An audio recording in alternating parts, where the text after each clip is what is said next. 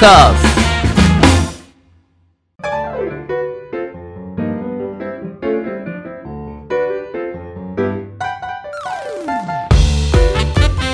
ズリスナーの皆様ご機嫌いかがでしょうか？E スポーツキャスターの R です。アシスタントの中村優香です。今週もよろしくお願いいたします。よろしくお願いします。お願いします R さん、はい。あのふと気になったんですけど、はい。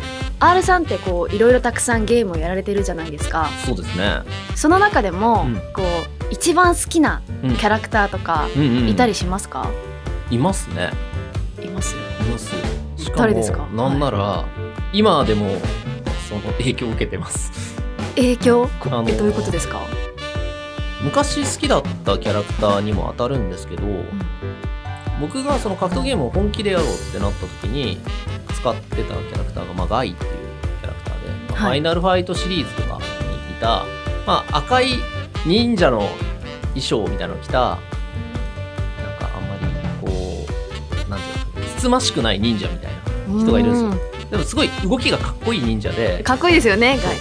知ってます？はいガイがあのもともと自分の使ってたキャラクターでそのキャラクターを使って一応格闘ゲームの世界でなんかこう R ってやつがいるらしいっていうのを知ってもらったキャラなんですよね。はい。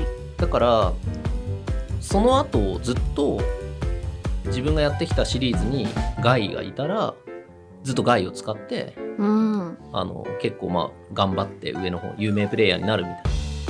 のをややり続けた結果そのガイが使うねその武神流っていう流派があるんですけど、まあ、武神流って言えば R さんだよねみたいな雰雰囲気になったんですよね、あイコールになったんですね。はい。割とイメージが。で自分自身もその好きだから動きがかっこいいのが好きだから、まあ、その武神流のキャラがいたらやるよっていう話をして今の「ストリートファイター5」ではそのガイのお師匠さんが出たんですよ。はい。ゼクーっていう、うん。えーと思って、うん。もういいね。年下30半ばの自分がすごいみたいな。うん。お師匠さんじゃん。超かっこいいってなって。はい。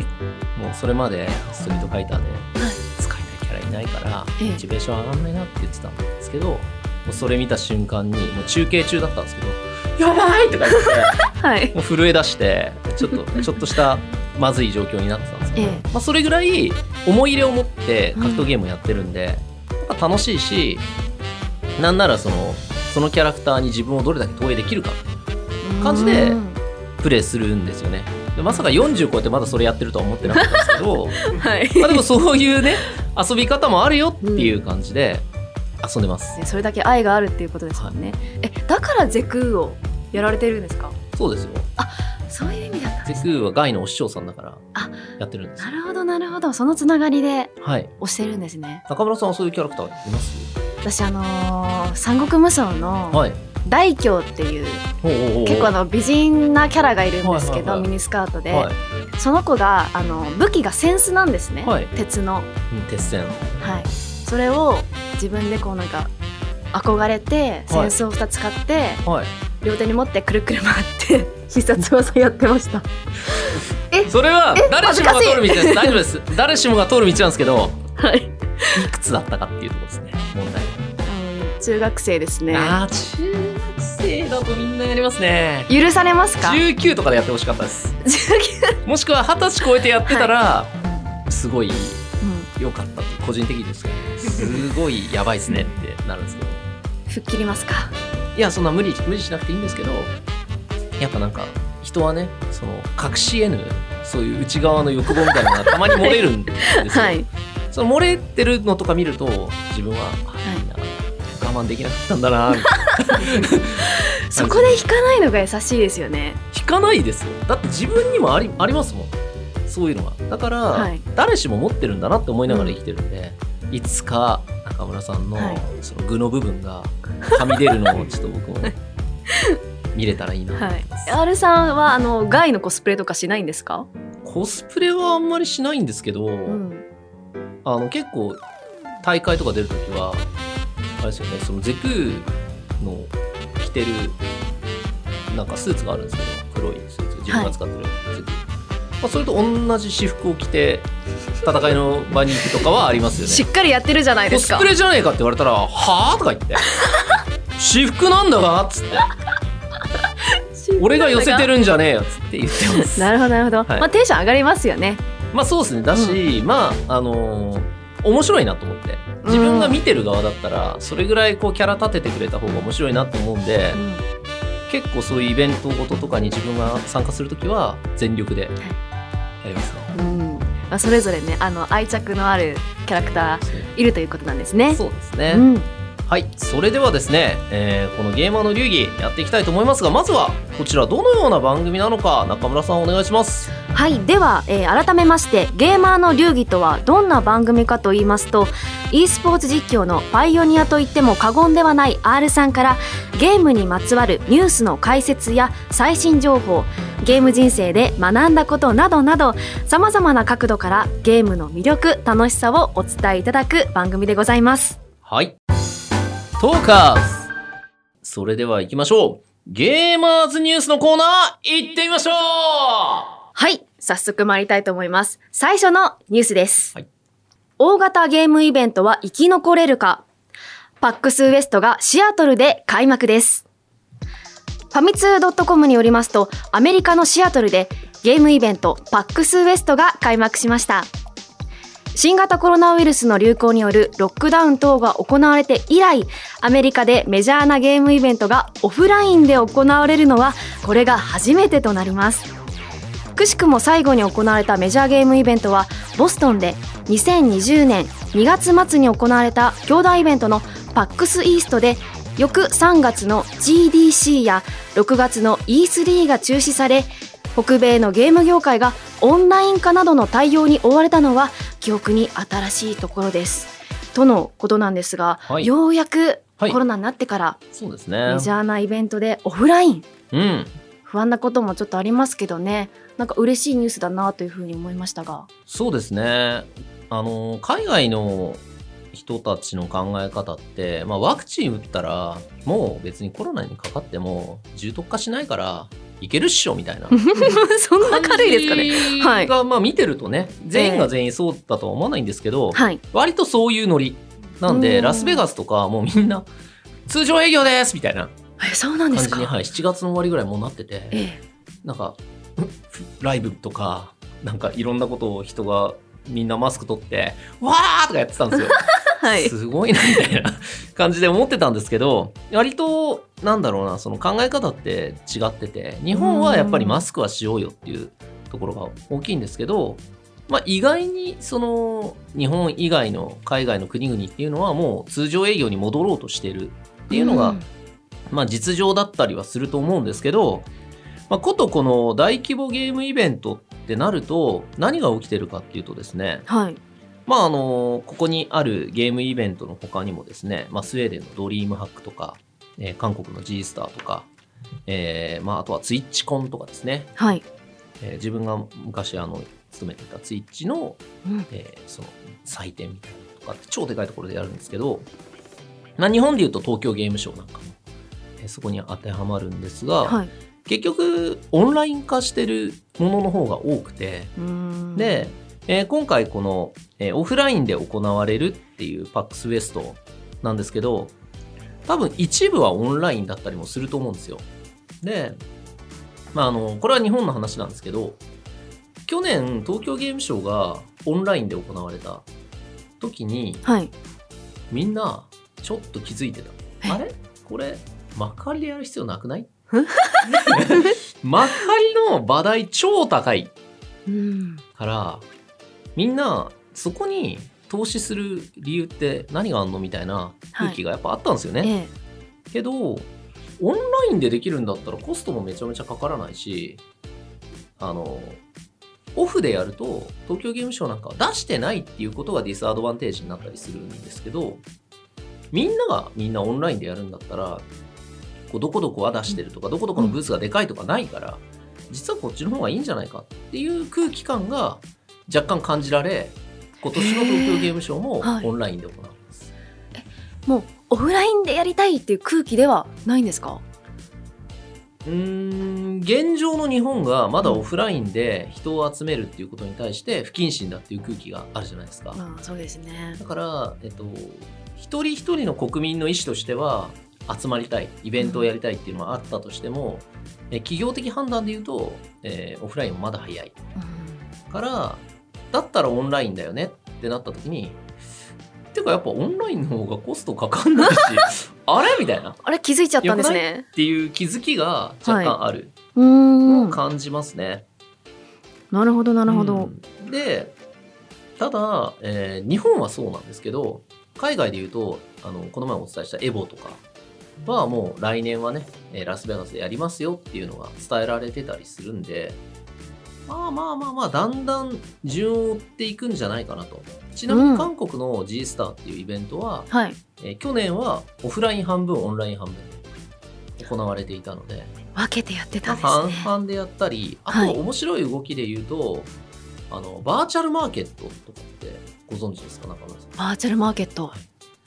そうバーチャル空間上に自分のアバターが、えーアバターを作って、えーそこで買い物をしたりとかあのショッピングができるっていう、えー、と分かりやすく言うと「レディープレイヤー1」っていう映画あ、はいはい。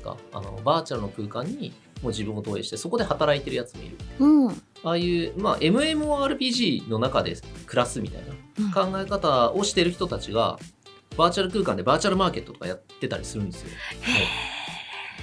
なのでそういう動きが注目されてたりもするんで、まあ、結局コロナっていうものが、えー発生したことによってうん実は、えー仮想空間の中の方が安全じゃないっていう考え方をしてる人ってうん。半数ぐらいまだ多分いてねでどっちがいい悪いの話っていうのは今後されていくと思うんですけど自分は。どっちもやればいいじゃんって思います。うんいいとこ取りがいいじゃんっはい。て思っちゃうから、うんうん。まあ、バーチャルのマーケットとか、はい。そういうのも発展していけばいいと思うし、ええ。でもオフラインでか生の歓声が聞こえるのも好きだから、うん。そっちも発展してほしいなって思ってます。うん。コロナでだいぶゲームイベントの形も変わってきてるんですね。変わりましたね。ちなみにですね、はいえーこのパックスウエストがですね、はいえーマスクの着用の義務はもちろんなんですけども、うんワクチンを打ちましたっていう証明または PCR 検査のうん。結果がもうマストっていうことで、うんきっちりね対策もしながら、えー楽しまれたということです。ね、ワクチンパスポートとかって言うじゃないですか。だかうん、らそれはもう今後、その海外ってなると、絶対必要になってくるんだろうなっていうのは感じますよね。うん、では続いてのニュースはい参りましょう。お願いします。プロゲーマー梅原大吾さんが語る介護職への視点がじんわり温かいというニュースです。ゲームスパークによりますと、プロゲーマーの梅原大吾さんはツイッターにて、愛知県の公式介護職サイトに自身の介護経験を語ったと報告。ファンから大きな反響を集めています。日本人初のプロゲーマーとなり、現在もストリートファイター5シリーズを中心に第一線で活躍する梅原さん。しかし勝負の世界に疲れてしまった梅原さんは20代前半にゲームの表舞台から離れ職を転々とされます。数年後には全く未経験だった介護業界に飛び込んだ時期があります。今回愛知県の公式介護情報サイト介護の魅力ネット愛知に掲載されたコラムはその時の経験を語ったもので梅原さんは介護のお仕事について戦うという感覚が全くなく働けたので自分にとってすごく安心感というか癒しがあったとコメント介護の仕事が大変だった記憶はないとし本当に初めて自分が追い詰められたり嫌な気持ちにならない仕事だったと振り返っていますはい。中村さん、このはいニュースを聞いていかがですか、いやなんか新しい介護への視点だなと思いましたああ、なるほど。はい。これ、ちょうどですね、はい。この20代前半にゲームの表舞台から離れ、職を転々して介護にっていう時期に、はい。あの、よく遊んでたんで、じゃあ現役をご存知なんですね。よく知るものなんですけど、はい。まああの本当にゲームというものが生産性がゼロだったんですよ当時。梅原大吾という男は17歳で、えー地上波で世界チャンピオンって言われたことで、まあ、うん。注目を受けた、けど、えー世間はそこに対して対価を得るような仕事であったりとか、えー何か立場っていうものを彼に与えられなかったんですよね。うん。だから、めちゃくちゃ強いのに、金を入れ続けるだけの人。ああそうだったんですか？当時。うん。へえだから、えっと、梅原は最強だ。だけど、えー梅原になりたいというか、まあ、梅原に勝ちたいってやつはいたんですけど、こいつはこの先どうするつもりなんだみたいな空気はみんな多分あったんですよ。うんだってこのまま、こんだけ強いのに何にもなんないじゃん。だけど、さらに強くなろうとしてる。っていうのは不思議だよね、なんていう話を周りの人間はしてたんですけど、やっぱりそれに疲れた時があったんですよね。その20代前半とはいえ、えー同級生が大学に行って、大学を卒業して22、3じゃないですか。はいで、就職が始まるっていう時に、やっぱり何か自分はしないと、えー社会に出れないっていうのを考えて、ちょっとゲームの表舞台から離れた時期があったんですよね。はいでその時に、えーいろんな職業をやって、で、まあまあそこは割愛しますけど、えーある日介護に行ったと。マジで？ってなったんですよ。絶対向かないだろう。はいあんなやつが。周囲の方もびっくりどうしようもないぞ、あいつは。つって言ってたんですけど、でも実は結構、えー向いてたっていうか、新しい発見があったみたいな感じで、うんリュックにスニーカーと着替えを入れて、走ってるみたいな。チャリンコに乗ってゲーセンに来てるだ新宿の。なんかね、すごい健康的な生活をしながら介護の仕事をやってたのが印象的でしたね。あ両立をしながら両立、いや、でも基本仕事です。で、本当にたまに息抜きで、うんゲーゲーセンにゲームやりに来るみたいな感じで。で、まあ、やっぱこの介護と梅原大吾っていうのは何を意味するかっていうと、すごい深みが出ますよね。そのゲームのレジェンドって、パッて聞いた時に、ゲームしかしてないんでしょ、どうせって、みんな思いそうなもんなんですけど、はいでもちゃんとその社会に一応接してしかもそれがえー介護っていう、まあ、奉仕活動にうんの延長線上にある仕事であるっていうのはすごく興味深いと思う人が多いと思うし実際あのコメントで語ってる通りすごい平和な日々だったみたいな。うんけどやっぱりそこで思うことはたくさんあったからええ。ここから改めてゲームの世界に戻った時に今まで見えないものがたくさん見えるようになったっていう話をしてたんですよね。はい。だからやっぱ今の梅原大吾がその普通のプロゲーマーとはやっぱちょっと違うよねとかこう講演とかに呼ばれてうん。いろんなビジネスパーソンに響く言葉が発することができるっていうのはまあこういう経験がすごく生きてるなっていうのは感じますね、そのプロゲーマーの方ってはい。勝敗の世界じゃないですか。はい。やっぱりこう疲れてあもう嫌だなって思うことって梅原さんみたいにあるものなんですか、もちろんもちろん。うん、まあでも、なんていうんですかね。まあ自分も含めてですけど、これしかないんですよね。人生で、じゃあ別のことやればって言われた時に、絶対今よりつまんない人生になることがわかるんですよ。はい。だから、今自分が携わってることが、自分にとって一番いいものであるっていう確信があるから、そこで起きる嫌なこととか辛いことって飲み込めちゃうんですよね。うんだから、やれてるっていうのが、その今のベテランプロゲーマーって言われる人であり、その黎明期をこう走り抜けた人たちだろうなっていう感覚がありますね。うん。最終的にはそのもう自分のゲームへのこの気持ちで支えられていたと、そうですね。うんなるほど。損得がそこに介入したら無理だったっていう状況が 多々ありましたね。うんなるほどはい。なるほど、ちなみにですね梅原さんは勝ち負けのない世界で生きてみたい人に取り組んであのこの介護のお仕事に取り組んでみてほしいと呼びかけておりました、以上ゲーマーズニュースでしたカーズゲームに特化しまくりトーク番組ゲーマーの流儀。続いてはこちらのコーナーです。中村優香の聞いてみましょう私、中村優香が R さんに聞きたいことを聞く、ごくごくシンプルなコーナーです。はい。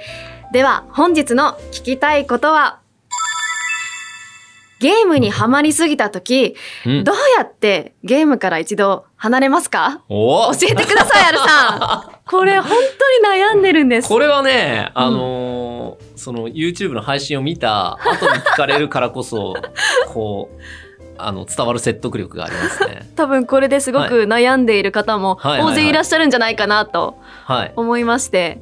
悩むってことは、中村さんは現状、離れられない、離れるのが難しいと思ってるってことですか？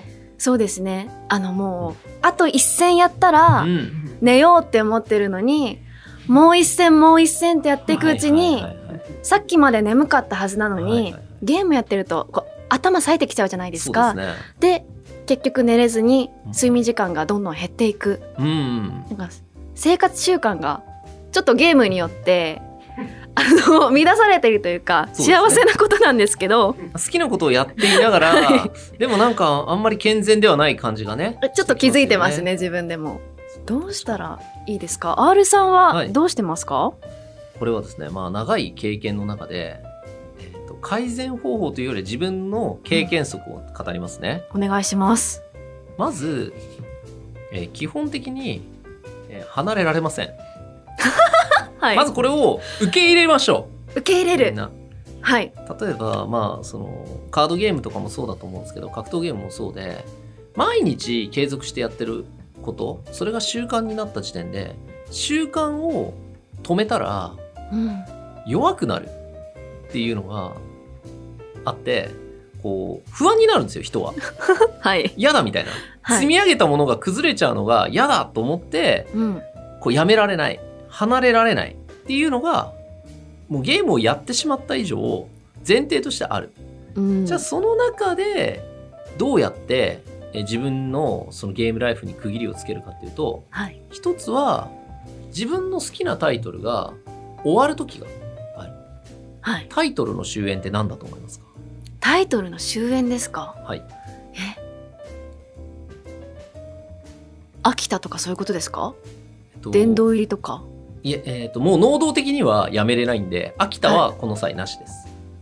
能動的にはやめられない。はい外的要因でやめるしかなくてえ、その一つの、一つがタイトルの終焉だとしたら、それは何か？お母さんに取り上げられる。ああ、まあそれもそうですね。はい。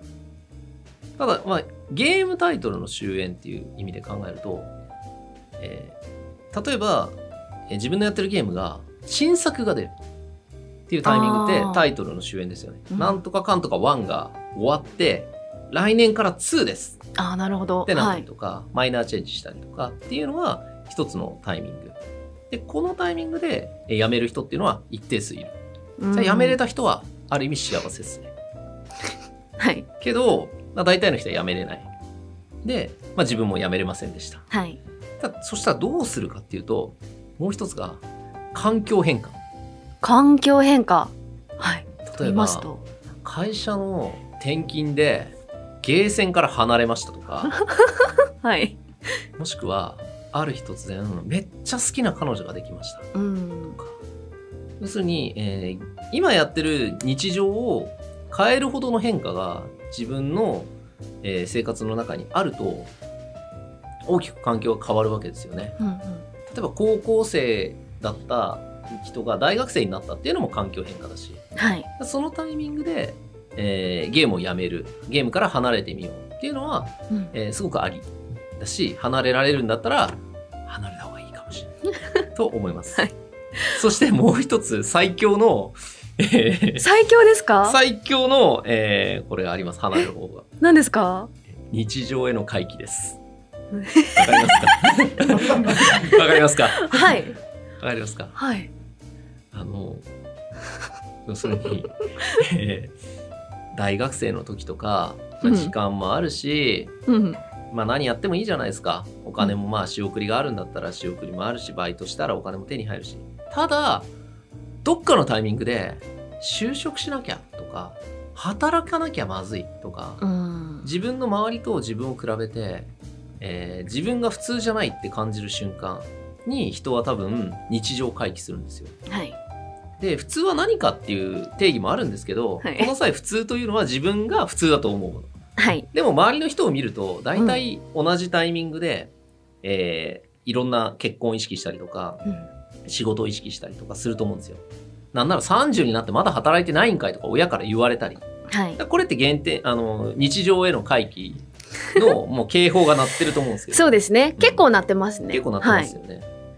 この日常への回帰のタイミングで、えーゲームをやめれなかった人はもう諦めましょはい。諦めましょう。う。ゲームを仕事にしよう。もうね、R さんも手に負えないということです。R さんも手に負えないし、はい R さんはそれでした。なるほど。はい。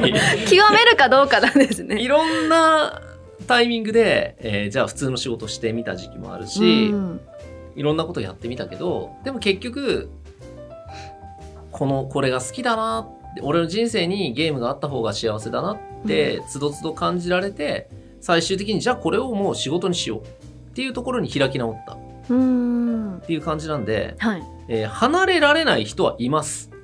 離れられないのであれば、それを生活の一部にする。振り切ってね。はいこ。れです。なるほど、なるほど。まあ、離れられるタイミングっていうのは間違いなく存在するんですけど、はいその全てで離れられないかったらうん。もう頑張ってうん。それを仕事にしてみよううっていうのん。が自分からの言葉ですね。なるほど。仕事もちょっと、まあ別で違うお仕事やりたいなっていう人は、うんもう現実をただただ見ましょうというそうです。ことなんですね。そうか。なるほど。私はどうしたらいいんだろだから本当にゲームが好きだって思うタイミングがあったらう。はい。そっち側の方向に仕事を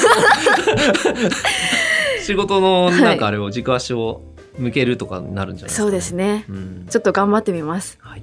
勉強になりました。とんでもないです。以上、中村優香の聞いてみましょうでした。ドカー